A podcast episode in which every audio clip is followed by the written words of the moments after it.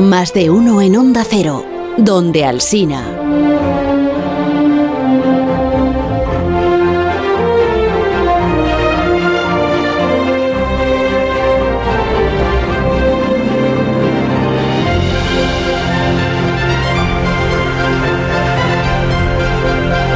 Alberto Aparici, que viene pues a, pues a compartir con nosotros este ratito, ¿eh? hablar de, pues, de sus cosas, de sus cosas, y que además hoy, la verdad, es verdad que han bajado las temperaturas, lo he contado yo desde primera hora, pero no tanto. Hoy, hoy vienes, ¿Cómo que no tanto? vienes abrigadísimo, con bufanda en el mes de abril, pues en fin.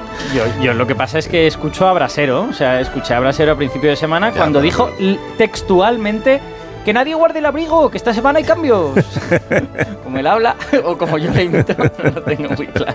Ya, pero que brasero siempre se refiere a cuando estás en la calle, no aquí dentro. O sea que aquí tenemos eh, calefacción, aire acondicionado, en fin, que está aclimatado el edificio. Bueno, Sí. yo vengo, yo vengo con bufanda porque estoy eh, preparándome para una inmersión que es la que vamos a hacer en el asunto que hoy vamos a tratar. Estoy vestido para, para este asunto. Vale. Y el asunto es eh, alimentos congelados, por ejemplo. No, no, no son alimentos congelados, pero hielo, hielo vamos a tener. Hielo. Mira, todo, toda esta cosa empezó en Semana Santa cuando recibí en mis redes sociales un mensaje de un simpático oyente del programa que se llama Miguel y que me dijo, como me lo escribió, pues no tenemos, no tenemos su voz, pero me dijo, hola, soy súper fan de Aparici te lo dice. Me lo he visto todo desde el primer episodio y echo de menos que uséis la unidad móvil de Onda Cero. Ah, es verdad. La unidad móvil, qué La bonito. unidad móvil que robabas. Exacto, que ¿te, acuerdas? Para, para viajar por ahí. Que no, que no había confín del cosmos que se nos resistiera con esa Sí, unidad móvil, sí, del sí. pasado, el presente, el futuro. Sí, es verdad. Estaba bonito eso. ¿No podríamos volver a usarla? Era, era Eh, divertido. no te veo muy es- predispuesto. no lo sé, es que la, la unidad móvil no pasa ITV desde antes del, del pangolín. que se ha quedado un poco vieja, me parece a mí, la unidad móvil, pero Ya, pero es como, es como una especie de, de símbolo de esta sección, ¿no? Es el DeLorean de Regreso al Futuro, con su carrocería blanca, el color corporativo verde, Mm. lunas tintadas contra la radiación ultravioleta y Ya, los rayos ya, X. Ya, ya sé, muy bonita, pero. Pero no sé qué decirte. No sé Po- qué decirte. po- Podríamos por lo menos arrancarla y escuchar cómo suena el motor. El motor, Ese ¿quieres motor ronroneante tan hermoso. ¿Quieres oír el motor de la unidad móvil? Sí, Es, es sí. que. Tengo, tengo morriña. Hombre, arrancarla no tiene ningún problema. Creo que no es ilegal arrancarla, pero no sé si tenemos la llave. Aquí me dice Ah. Marisol que sí. Sí. Ah, que está en el, en el mismo sitio en el que guarda, esconde todo, esconde la llave de la unidad móvil, sí. Ah, con las, con las almendras y eso. Pues tráemela. La- lanza, tíramela, tíramela. Aquí la tengo. Espérate. Se metía por aquí, ¿no? Es el... Está desbloqueada ya. Vale. La unidad móvil. Eso Qué es, bien, el ay, qué contacto- momento tan bonito. con- el contacto es aquí. Aquí es donde se... Ah, va a costar. Mm, no va a costar la batería, yo creo, ¿no? Tanto, Sí, claro, es que lleva, ¿cuánto? Tres años. Es que ¿no? lleva tres años ahí aparcada. Sí, sí es que la- las unidades móviles espaciales, si no las mueves. O no, si- si esto no, va a tirar. mueves, no. Esto es, esto es la batería, ¿eh? Esto, Sí. es la- esto es cambiarle la batería en un momento. Pues es la inactividad, no es culpa de la unidad móvil. Ella, ella puede ser útil todavía. No, va a haber que llamar a la, a la grúa, a la grúa del grupo, y que se la lleve a los talleres del grupo. La grúa de las naves espaciales. Sí, Esa- Y llamando a la grúa de la grúa de A3 Media. Que se la lleven, por favor. Que se, que se- y luego que la vuelvan a traer. Y así queramos un poco de expectación ¿no? en la Sí. audiencia. Bueno, ya te digo yo que si en la etiqueta eco no te van a dejar ir ni a la luna ni a ningún sitio. ¿eh? Vale, vale, pues vamos, vamos a decir que vamos a intentar arreglarla y en los próximos episodios quizá regresa la unidad móvil de Aparici te lo dice. Muy bien, muy bien. Pero no me has contado por qué vas tan abrigado. Ah, vale, sí, es verdad. Vamos, vamos con ello. Bueno, no podemos ir en persona al sitio que quería ir porque no tenemos la unidad móvil, pero podemos viajar, como decía Carl Sagan, con la nave de la imaginación. Mm, Así que acompáñame a un planeta conocido. Conocido, Un viejo amigo del programa. viejo amigo del programa. Estamos en el espacio viendo ese planeta. ¿Qué ves, Carlos? Descríbeselo a la audiencia. Pues, mm, pues un planeta Vale. bien. planeta, Menos sí. mal, porque si no, que es eh, muy blanco. muy blanco. muy blanco. O sea, si yo tuviera que describirlo, pues diría que es como, como si fuera una bola de nieve, ¿no? Una bola de nieve ahí flotando en el espacio. Vale, me parece buena metáfora. ¿Y, Sí. y te imaginas qué planeta es? Porque ya te digo que es un Pues- planeta que conoces. Pues ¿eh? no, la verdad es que no. No. no. ¿Lo conozco? Sí, sí, sí. Lo Pues- conoces muy bien. Bueno, mm, pues será un planeta muy frío, muy, o sea, muy alejado del Sol, claro, para que no pues frísimo, digamos, ¿no? Pues tengo que decir que, no, porque esto que tienes enfrente es el planeta que mejor conocen todos los seres humanos, que no es otro que... ¿El nuestro? El planeta Tierra. Ahí va. El planeta Tierra, claro que sí. Pero ¿cómo va a ser la Tierra si está blanco? Eh? Sí, sí, sí. Está todo helado. He, he hecho un poquito de trampas. Es que es la Tierra de hace 650 millones de años. Ah. Estamos en una época que los, geólogos le han puesto un nombre muy apropiado, que es el periodo criogénico. Durante este periodo, buena parte de nuestro planeta estuvo cubierto de hielo y esto que estamos viendo, esta especie de planeta blanco, eh, se le llama así de manera informal la Tierra bola de nieve. Tierra bola de nieve. Pero que es, es una glaciación, pero a lo, a lo bestia. Sí, básicamente es, es, algo parecido. La, la, lógica es muy, es muy sencilla, ¿no? En la Tierra los polos siempre son las regiones más frías, porque es donde el Sol incide de forma más débil, y en la actualidad pues tenemos hielos perpetuos en, en ambos polos. Pero si las temperaturas suben, como están subiendo, pues es posible que se derritan todos esos hielos, ¿no? Pero si bajaran, los hielos podrían avanzar, podrían subir, eh, bajar al Ecuador desde el Polo Norte y bajar al mm. Ecuador desde el Polo Sur y colonizar regiones más cercanas al Ecuador. Bueno, por poner un ejemplo, la última era glacial, que la vivieron nuestros antepasados, hace 20.000 años el hielo llegaba hasta Inglaterra y hasta el norte de Alemania. Pero lo que estamos viendo aquí, hace 650 millones de años, mucho más, eh, es que es mucho más bestia. Las temperaturas se desplomaron tanto que los hielos llegaban literalmente hasta el Ecuador es una tierra bola de nieve en sentido estricto. Y eh, para que yo me ubique, esto eh, hace 650 millones de años. O sea, ¿esto es antes o cuándo es? ¿Esto es antes de los dinosaurios? los dinosaurios son como la regla de medir del tiempo, ¿no? Dinosaurios es la unidad de medida, es como el estadio de fútbol para, el, para, el, las superficies.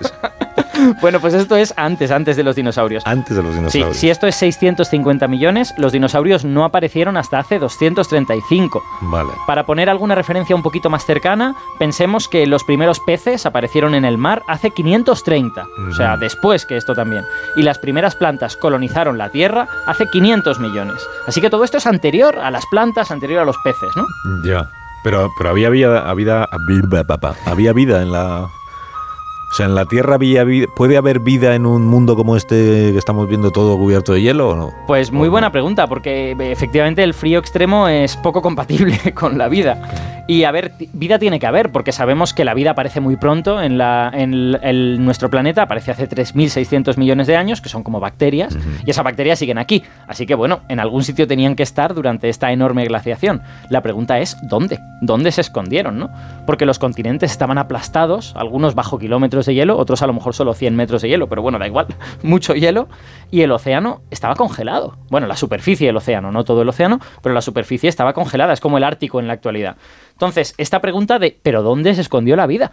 no se empezó a responder hasta el año 2015, hace tres días básicamente, cuando se encontraron en China las primeras rocas de esta época que contenían fósiles. Hasta ahora ninguna roca de esta época se había visto fósiles y encontraron ahí en esas rocas unos seres blandos, alargados, con aspecto como gusanil. Pondré la imagen en redes sociales, pero te, paso, te paso una imagen. A ver. ¿Te atreves a adivinar qué narices son estas cosas? Son blandos, me has dicho. Bueno, pueden ser como... ¿Y, no son gusanos? no son gusanos, no son gusanos. No son gusanos. Los animales, hasta que sepamos, no existían en esta época Ah, no son... Eh, pues entonces eran plantas. Mm, pues bueno, plantas no, porque las plantas solo son las de tierra firme. Entonces, ¿qué van a ser si no? Entonces serían como plantas que aún no han salido del mar. Eso es. algas. Algas, muy bien. Ah, muy bien. Efectivamente. Bueno, a ver, no se sabe, ¿eh? quiero decir, hay mucha discusión de qué son estos seres que se ah. llaman los seres de Songluo. Eh, estos seres eh, se cree que pueden ser algas porque algunos de ellos tienen como rizoides, tienen como pequeñas raicitas. Hay gente que opina que pueden ser hongos también. Eh, y las algas efectivamente eran muy antiguas, existían ya mil millones de años antes de esto. Y los animales aunque no estaban, sus antepasados debían de estar en este mundo, porque hemos visto fósiles de antepasados de animales de hace mil millones de años. Lo que pasa es que, pues no sabemos dónde estaban. Lo que sí sabemos es que cuando los hielos se retiraron, cuando terminó el criogénico, los animales van a literalmente invadir los océanos. Se van a convertir en una cosa que llamamos los seres de Diacara, que darían para, para otro programa. Así que bueno, aquí vuelve a estar la pregunta. ¿Dónde se refugiaron? ¿Qué hicieron para poder sobrevivir? Sobre todo, además, los animales tira que te va. Pero las algas necesitan luz del sol. Las algas no pueden estar bajo 3 metros de hielo, no sobreviven. ¿Dónde se meten?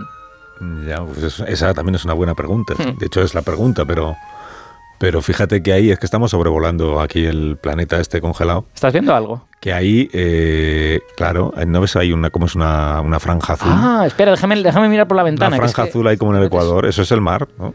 Pues, pues sí, efectivamente, efectivamente. Y es que con esta nave de la imaginación que tenemos, acabamos de llegar hasta el año 2023. Porque en el año 2023 ahora hace unos días, es cuando se ha publicado un artículo que dice que esta tierra bola de nieve debía de tener en el Ecuador una franja de mar, que no podía ser una bola de nieve completa. Dejó libre seguramente el, hielo algunas zonas en el Ecuador, es posible que también en los trópicos, porque este Songluo que te he dicho no estaba justo en el Ecuador, así que debía de haber como una especie de lago en medio, en medio de esos hielos, y esta especie de bandas de mar y lagos debieron de ser los refugios donde se atrincheró la vida. La vida se retiró a esos refugios, luego cuando los hielos se retiraron, invadió todo lo demás. Has dicho rocas, has dicho fósiles, así que voy a hacer una cosa, que es eh, utilizar el comodín del geólogo, no te importa, ¿no? No, de hecho creo que es lo que hay que hacer. me gusta mucho la geología, pero no doy la talla. Pues vamos a, vamos a saludar a Naum Méndez Chazarra, que es geólogo, es divulgador y autor de un libro que lleva por título Un geólogo en apuros, así que es la persona indicada para hablar con nosotros esta mañana. Hola Naum, buenos días. Hola. Hola, ¿qué tal? Hola, ¿qué tal? ¿Cómo estás? Buenos días. Bueno, a ver, ¿por dónde empezamos? Eh, ¿Cómo sabéis que la Tierra estuvo casi completa, casi, casi, completamente cubierta de hielo en esta época? O sea, los geólogos, ¿en qué os fijáis para llegar a esa conclusión? Bueno, pues desgraciadamente todavía no tenemos máquinas del tiempo ni ninguna máquina mágica que nos permita retroceder y poder verlo. Qué pena. Pero sí que podemos usar el registro de las rocas, el registro rocoso, como una especie de libro de historia de nuestro planeta. Si hmm. encontramos rocas que se formaron en su momento cerca del Ecuador, en las cuales pues encontramos sedimentos que nos parecen que son de origen glacial, ah. transportados por una masa de hielo, lo lógico es pensar que debía hacer muchísimo frío. Pero bueno, bromas aparte, si seguimos investigando y encontramos más puntos donde puedan aparecer este tipo de rocas formadas en ese ambiente frío, y de nuevo, sabemos que se formaron en una zona ecuatorial en su momento, así como también en otros lugares periféricos, pues podemos pensar que desde luego las condiciones eran bastante glaciares y bastante frías.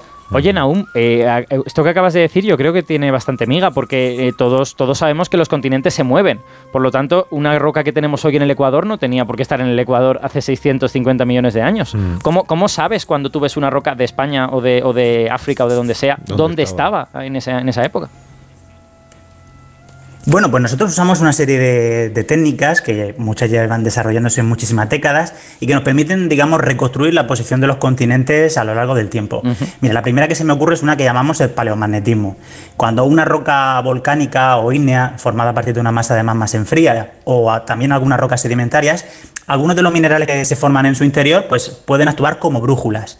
Bueno, pues esas brújulas que se quedan, digamos, eh, forjadas dentro de la roca nos permiten un poco reconstruir eh, la intensidad del campo magnético, más o menos una latitud, y con eso ya tenemos una especie de dato que nos permite más o menos situar dónde se ha formado esa roca, ¿no? Si además tenemos muchas rocas de alrededor que, en las que también podemos sacar este tipo de, de brújula, pues somos capaces, digamos, más o menos de empezar a hacer un mapa con las posiciones de la formación de esas rocas. Luego tenemos las evidencias de los fósiles. Sabemos que hay fósiles y plantas, que perdón, animales y plantas que solamente pueden vivir en determinados climas. Ah. Y por lo tanto, si encontramos pues eh, palmeras y encontramos, yo qué sé, eh, animales de clima tropical, pues obviamente lo normal es pensar que, esas placas en algún momento o ese lugar estaba en algún momento cerca de los trópicos o cerca del Ecuador, ¿no? En un lugar cálido. Desde luego, si encontramos un oso polar, podemos pensar que estaremos en un sitio muchísimo más frío. Claro. Luego la forma de los continentes. Si vemos que los continentes se encajan de alguna manera y vemos que se han separado, obviamente podemos intentar reconstruir ese movimiento a partir de esas piezas, ¿no? Y si sumamos estas tres cosas que acabo de decir, pues poco a poco podemos hacer un mapa hacia atrás en el tiempo de cómo se han ido moviendo los continentes a lo largo del tiempo geológico. Mm. ¿Y, qué pruebas entonces existen de que, existió esto que dice el artículo, que entiendo que es lo más novedoso lo, lo que nos ha contado Alberto, ¿no? que es que no estaba completamente cubierta de hielo la Tierra, sino que existía ahí esa franja en el Ecuador, la franja que era el mar. Esto, eh, ¿cómo, llega, ¿Cómo se sabe eso? ¿Cómo llegáis a saberlo? Pues hay un par de cosas muy concluyentes. Ya se sospechaba algo desde hace unos años de que, obviamente, cómo iban a sobrevivir, por ejemplo, los organismos fotosintéticos bajo una capa de hielo, ¿no? Si necesitan la luz.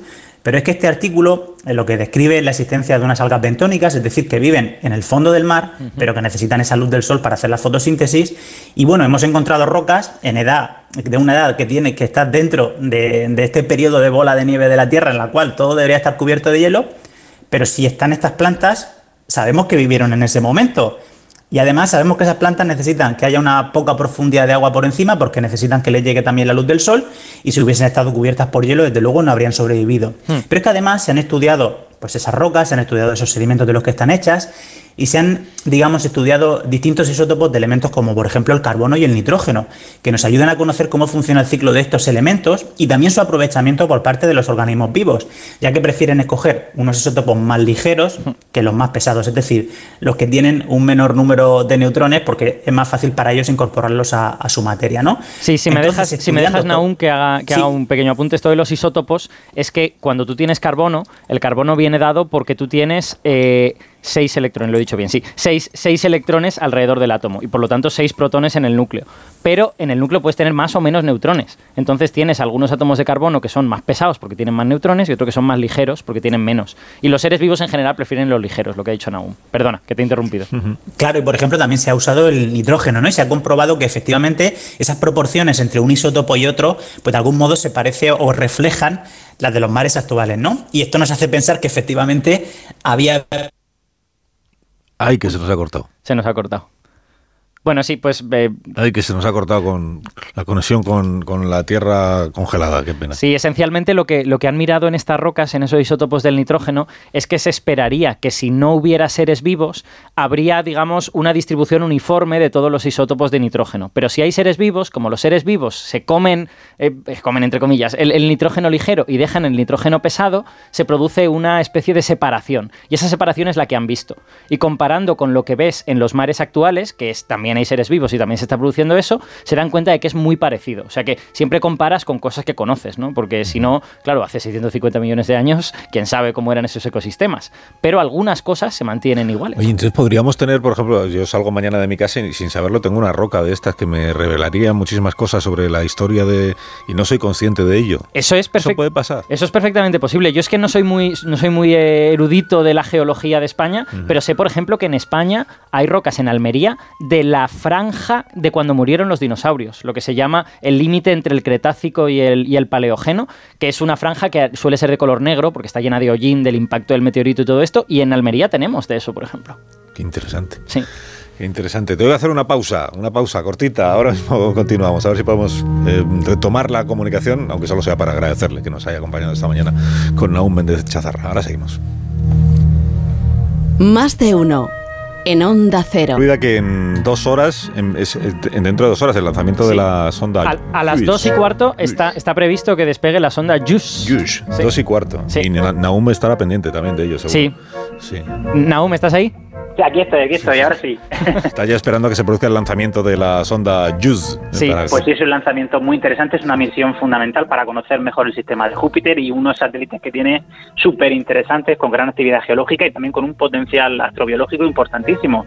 Así que pendientes todos a las dos y cuarto del lanzamiento de, de este cohete Ariane 5 desde la Guyana francesa.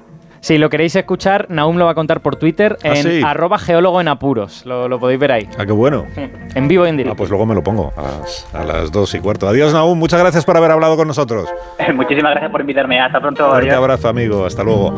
Que tenemos pendiente de resolver el desafío matemático. Bueno, el desafío matemático que hoy no era desafío. Sí, el voy a escoger lo que más me gusta, matemático. ¿Ya ¿Ya has hecho lo que te ha dado la gana, Santi? Hombre, por supuesto, siempre lo hago porque los matemáticos somos libres. Las matemáticas te hacen libre. Y la verdad que Naún también ha estado hablando hoy, a de, de muchas aplicaciones de las matemáticas porque la geología, sin los modelos matemáticos, al final sería casi imposible eh, detectar las edades, detectar las estructuras y al final en base son aplicaciones matemáticas. Y hombre, eso hombre Santi, eso es trampa. Entonces toda la ciencia no son matemáticas. Toda la ciencia es matemáticas. para casa, todo, de todo se lo, apropia. Sí, pero hoy precisamente hablábamos de aplicaciones, ¿no? De en qué momento de tu día a día usas las matemáticas. Y mira, Alcina, tenemos un montón de ejemplos. Escucha, escucha. A ver. Desafío matemático. Soy ingeniero, no he ejercido nunca como tal, pero bueno, eh, me sirvió en su momento las matemáticas para calcular el área de un tejado mediante triangulación de mediante cálculo de área por triángulos. Pues yo como camionero las matemáticas la verdad es que me sirven para un montón de cosas. Desde lo más básico que es calcular las horas de conducción en el tacógrafo hasta calcular horas de llegada, horas de carga, planear la ruta, cuándo salir, cuándo ir a cargar a un sitio, etcétera, etcétera. Al final estás todo el día echando cuentas. No son matemáticas muy complicadas, evidentemente, pero matemáticas son. Yo cuando de pequeña estudiaba quebrados o fracciones las aborrecía, no me gustaban nada, nada, nada. Hoy en día trabajo en un registro de la propiedad y no hay día de mi vida en la que no utilice las fracciones para hacer inscripciones de herencias por partes indivisas.